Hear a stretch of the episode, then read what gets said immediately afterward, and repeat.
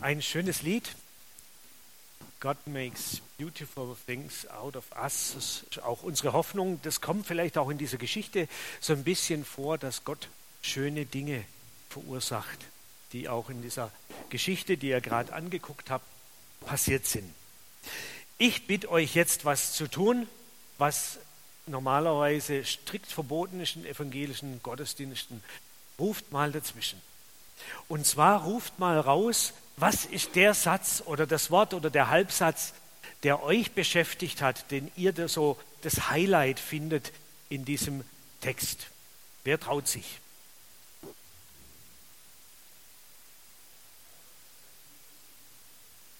Der Herr öffnete ihr das Herz.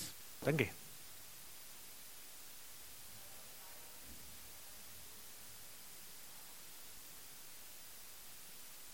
Der Heilige Geist hat verhindert, dass die Botschaft in der Provinz Asien äh, verkündigt wird.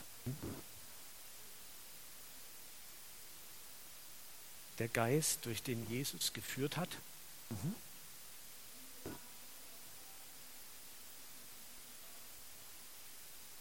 Hm, vielen Dank. Wir waren sicher. Das ist auch schön, ja. Wenn man einen Platz kriegt zum Wohnen, wenn man so unterwegs ist.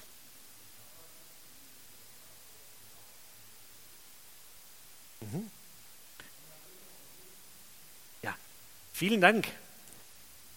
Ihr seht, es gibt ganz viele Zipfel, an denen man diesen Text anpacken könnte und drüber reden kann.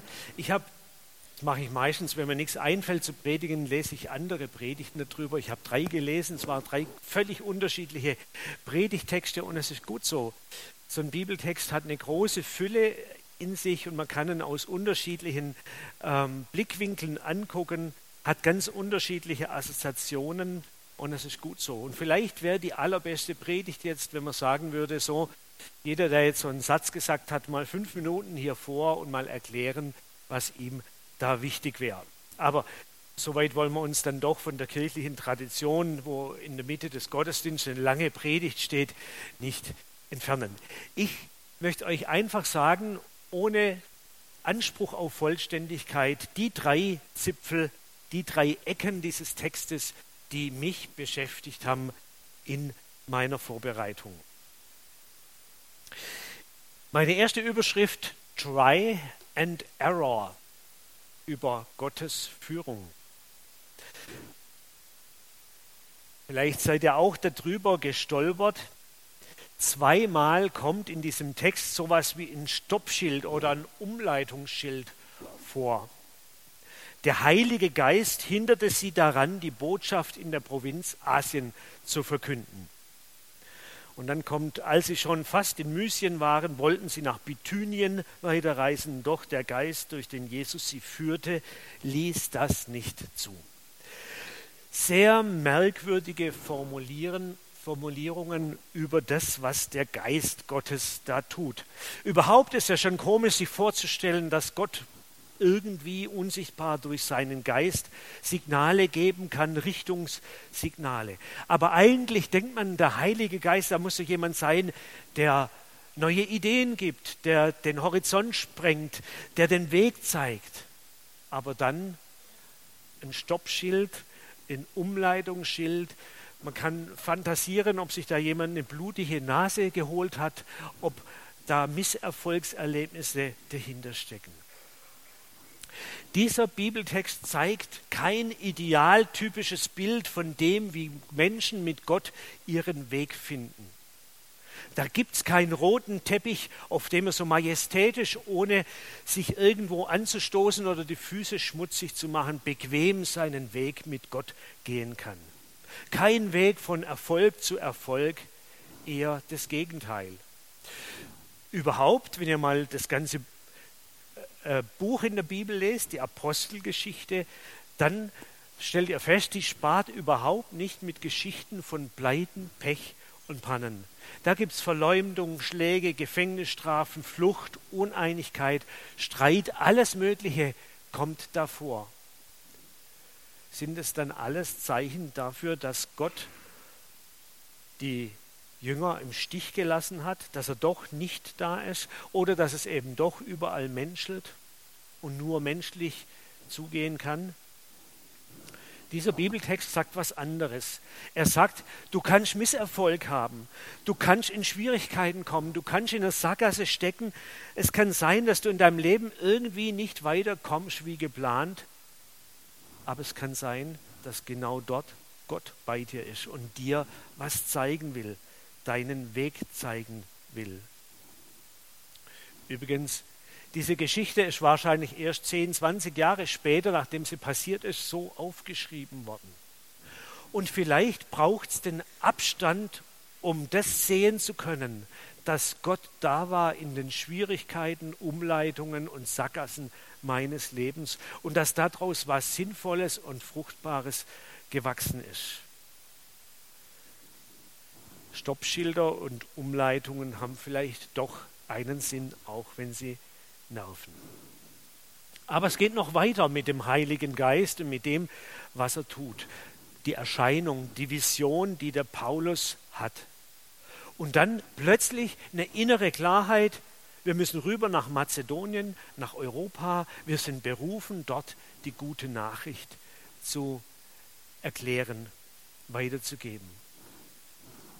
Frage, passiert euch auch sowas? Ist euch sowas passiert? eine innere Klarheit, genau zu wissen, was dran ist und was Gott von euch will? Wenn mir jemand in die Quere kommt und sagt, Gott hat mir gesagt, dass ich und so, dann werde ich erstmal skeptisch und denke, woher, woher weißt du das so sicher, was Gott sagt und was Gott will? Und wie hat Gott zu dem geredet? Woher nimmt er das überhaupt? Das eine meine Skepsis. Andererseits muss ich sagen, irgendwie habe ich das auch schon immer wieder mal erlebt. Dass ich einen Eindruck gehabt habe, Gott könnte dieses oder jenes von mir wollen. Oder dass ich völlig unerhofft und unabsichtlich plötzlich Gedanken, Ideen in Kopf kriege, an Menschen denke, an To-Dos denke und mich dann frage, wo kommt das jetzt her?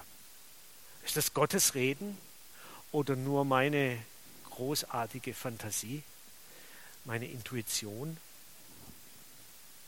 Der Paulus hat erzählt, was er gesehen hat, und das mache ich manchmal auch.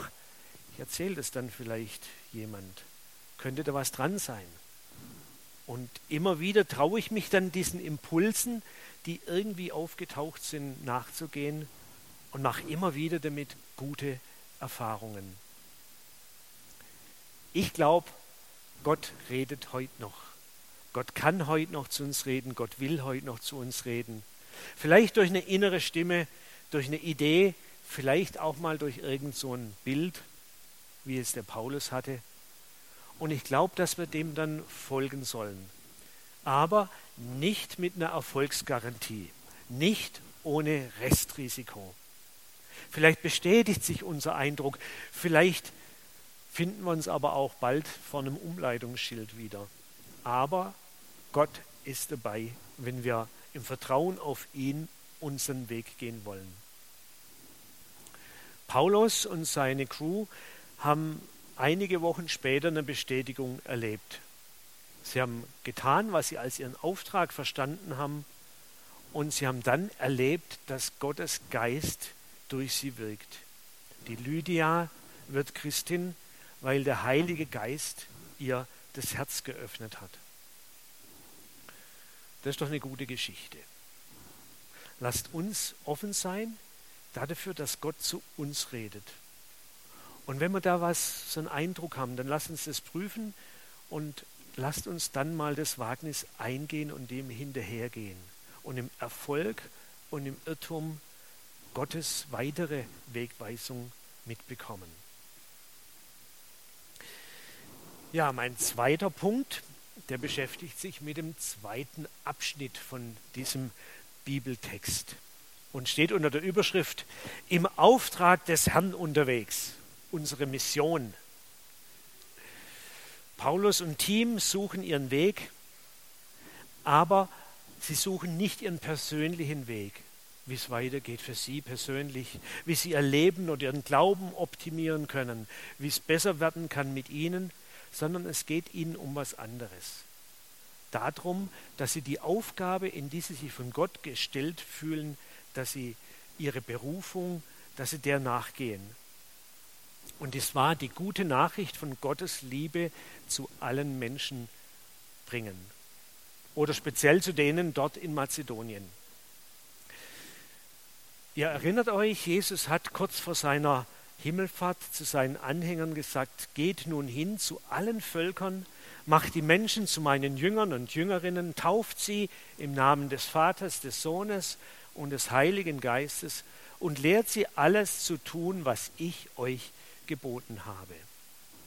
Paulus, Silas, Timotheus, die waren da gar nicht dabei, aber sie haben genau das getan. Sie haben genau das als ihren Lebensauftrag verstanden.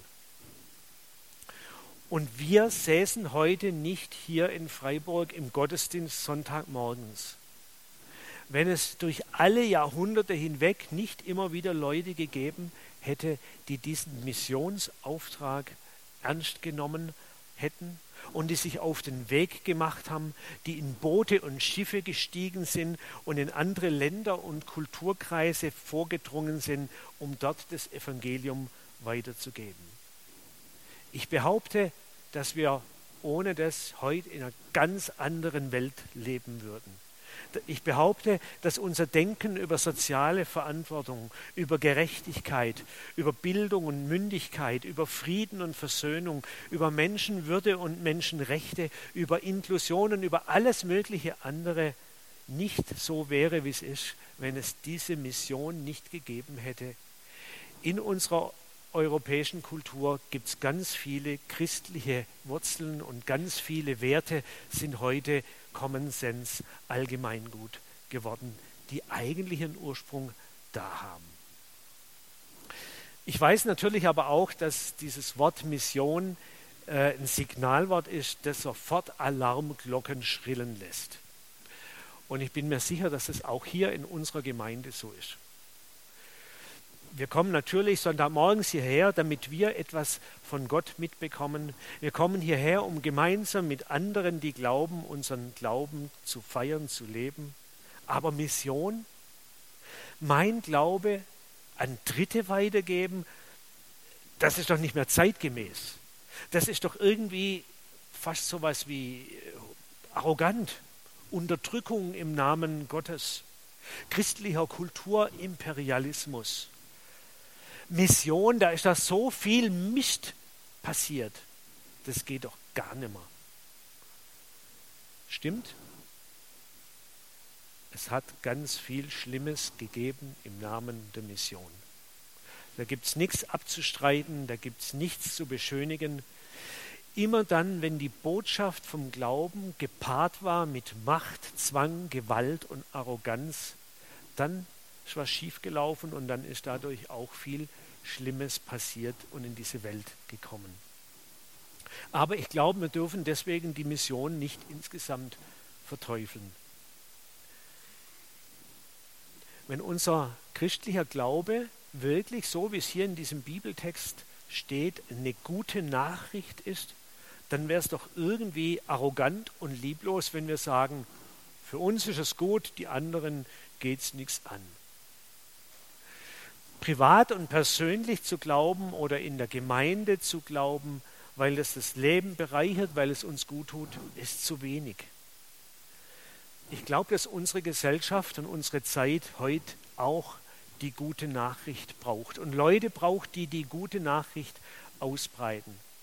Ich kann auf jeden Fall nicht erkennen, dass unsere westliche Welt durch die Säkularisierung und Entkirchlichung irgendwie besser werden würde.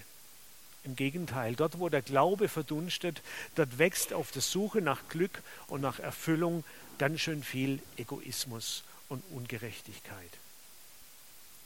Ich glaube, dass Jesus will, dass wir auch heute noch vom Glauben reden mit Leuten, die ihn noch nicht teilen. Die Frage ist nur immer, wie geht's und was sage ich?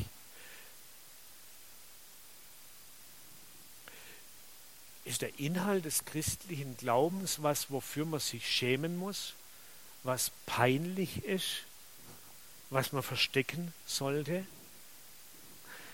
Ich sage mal so ein paar Dinge, die zu unserem Glauben gehörten. Alle Menschen sind von Gott gleichwert geachtet und geliebt. Gott lässt uns nicht allein mit unseren Problemen, sondern interessiert sich, leidet mit, hilft und erlöst. Die Probleme, die durch unsere menschliche Unfähigkeit zum Guten in unsere Welt gekommen sind, die Schuld, die wir auf uns laden, ist durch Jesus Christus überwunden und hat nimmer das letzte Wort. Der Tod und alles Todbringende wird nicht das letzte Wort haben. Es gibt Hoffnung auf Heil, auf ein heiles Leben, auf eine heile Welt. Das Alte, Schwierige und Kaputte wird vergehen. Es wird Auferstehung geben. You make beautiful things out of the dust. Und du und ich, wir sind bei Gott willkommen. Wir sind eingeladen, mit ihm zu gehen und Teil des Heils zu sein, das er schaffen will. In unseren Herzen will er da was machen, was gut machen. Und in unserer Welt will er durch seinen Geist das Neue einpflanzen. Was, bitteschön, ist an dieser Botschaft schlecht? Warum sollten wir uns nicht trauen, darüber laut zu reden? Ein paar Worte zu dem Wie. Am Sabbat gingen wir durch das Stadttor hinaus an den Fluss. Wir setzten uns und sprachen zu den Frauen, die an diesem Ort zusammengekommen waren. Ich glaube, so geht Mission. Paulus und sein Team haben Menschen gesucht, die schon irgendwie offen waren für den Glauben, haben sie immer wieder gemacht in der Apostelgeschichte. Und in Philippi waren das eben diese Frauen, die sich wahrscheinlich in Ermangelung einer Synagoge einem Fluss zum Gebet getroffen haben. Und was haben sie getan? Sie haben sich zu denen gesetzt und sie haben mit denen geredet. Sie haben nicht alles Mögliche aufgefahren. Sie kamen nicht mit Macht oder Druck. Sie haben keine rhetorischen Tricks benutzt und irgendwie manipuliert. Sie haben sich dazugesetzt, sind auf Augenhöhe gegangen. Sie haben ein Gespräch geführt. Sie haben zugehört. Und dann haben sie selber erzählt, was sie hierher geführt hat, was ihnen passiert ist, wie Jesus ihnen begegnet ist und was das in ihrem Leben verändert hat, was sie glauben. Not more. So war es immer wieder in der Apostelgeschichte. Und immer dann, wenn es diese Berichte gab, diese Bekenntnisse zum Glauben, dann gab es Neugier, dann gab es Rückfragen, Offenheit, Glaube ist entstanden, aber auch Widerstand und Streit. Gott wirkt dann, wenn man sich so äußert zu seinem Glauben. Und ich glaube, das ist heute auch noch so, wo das Evangelium, die gute Nachricht vom liebenden Gott durch Worte und durch heilsame Taten weitergegeben wird. Da wirkt Gott, da kommt Gott zu den Menschen und dann passiert was. Und was dann passiert, dafür sind wir nicht verantwortlich. Ich glaube nur, dass wir aufgefordert sind, missionarisch zu sein unseren Glauben öffentlich werden zu lassen. Völlig ohne Überzeugungszwang und Bekehrungsdruck. Bekenntnishaft, dialogisch, unverkrampft, schamlos und dann wirkt Gott. Das ist mir wichtig. Und um das zu unterstreichen, ein Zitat aus einer Rede, die ein Inder vor der Synode der EKD, der Evangelischen Kirche Deutschlands, gehalten hat. Lassen Sie sich doch bitte nicht einreden, dass Mission eine schlechte Sache gewesen sei und Menschen unterdrückt habe. Natürlich wissen wir alle, dass in der Mission auch Fehler gemacht wurden und wir wollen das nicht verschweigen. Aber unter dem Strich bleibt, dass das Evangelium befreit hat. Und ich stehe hier als ein Beispiel für diese Befreiungsgeschichte des Evangeliums vor Ihnen. Und gerne will ich bezeugen, wie froh und dankbar ich bin, dass Missionare nach Indien gekommen sind, die Jesus Christus als Befreier und Retter verkündigt haben. Jeder von Ihnen, der sich in der Literatur der Kastenlosen auskennt, weiß, dass dort ein hohes Loblied auf die Mission und die Missionare gesungen wird, weil sie die Kastenlosen aus der Verachtung als ganz am Rand der Gesellschaft stehende herausgeholt haben und ihnen Würde gegeben haben vor Gott und den Menschen. Achten Sie das bitte nicht gering.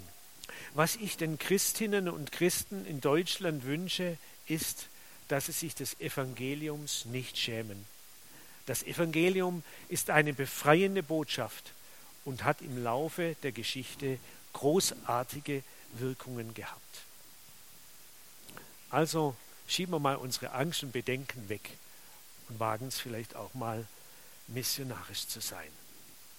Dritte und letzte Überschrift. Ins Wasser fällt ein Stein. Ins Wasser fällt ein Stein, Bekehrung und ihre Folgen. Ich verwechsel immer.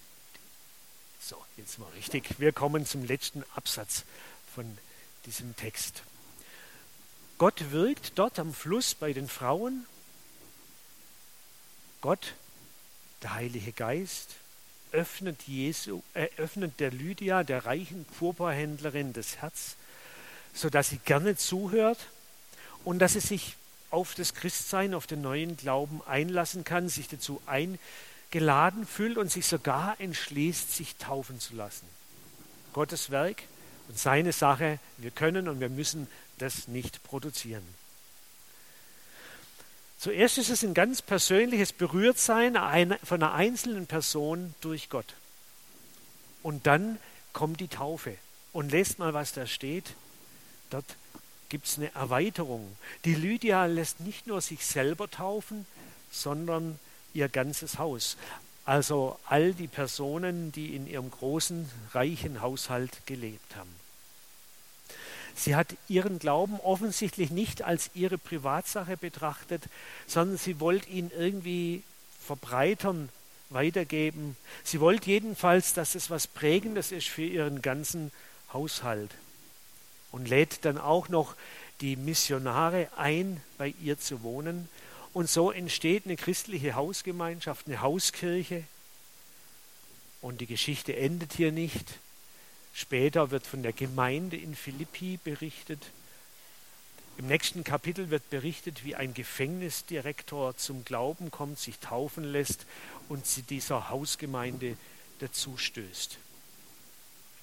Da hat sich also mit der Bekehrung von der Lydia was begonnen, was nachhaltig gewirkt hat. Deshalb meine Überschrift ins Wasser fällt ein Stein. Die Senioren unter uns wissen schon, wie der Satz weitergeht. Er stammt aus einem frommen Schlager aus den 80ern. Dort heißt es, ins Wasser fällt ein Stein und zieht doch weite Kreise. Wo Gottes große Liebe in einen Menschen fällt, da wirkt sie fort in Tat und Wort hinein in unsere Welt. Also der Mut, da in so einem Gespräch sein Glaube zu äußern, kann riesige, unabsehbare Folgen haben. Das ist auch die Hoffnung für mich und für uns, dass Gottes große Liebe, für die wir uns im Glauben öffnen, dass die in unserem Herz was anrichtet, dort weiterwirkt, dass die Bekehrung in uns drin ein Leben lang weitergeht, damit wir immer mehr Menschen werden, die von Gottes Liebe zu dieser Welt und, von, und, ihr, äh, und ihren Menschen geprägt sind und dass wir dann ganz viel ausstrahlen können da davon. Und ich hoffe, dass durch uns und manchmal sicher auch trotz uns immer wieder neue Menschen in ihrem Herzen, in ihrer innersten Mitte von Gott berührt werden und sie von innen heraus verändert werden, erneuert, heil gemacht werden und versöhnlich und barmherzig.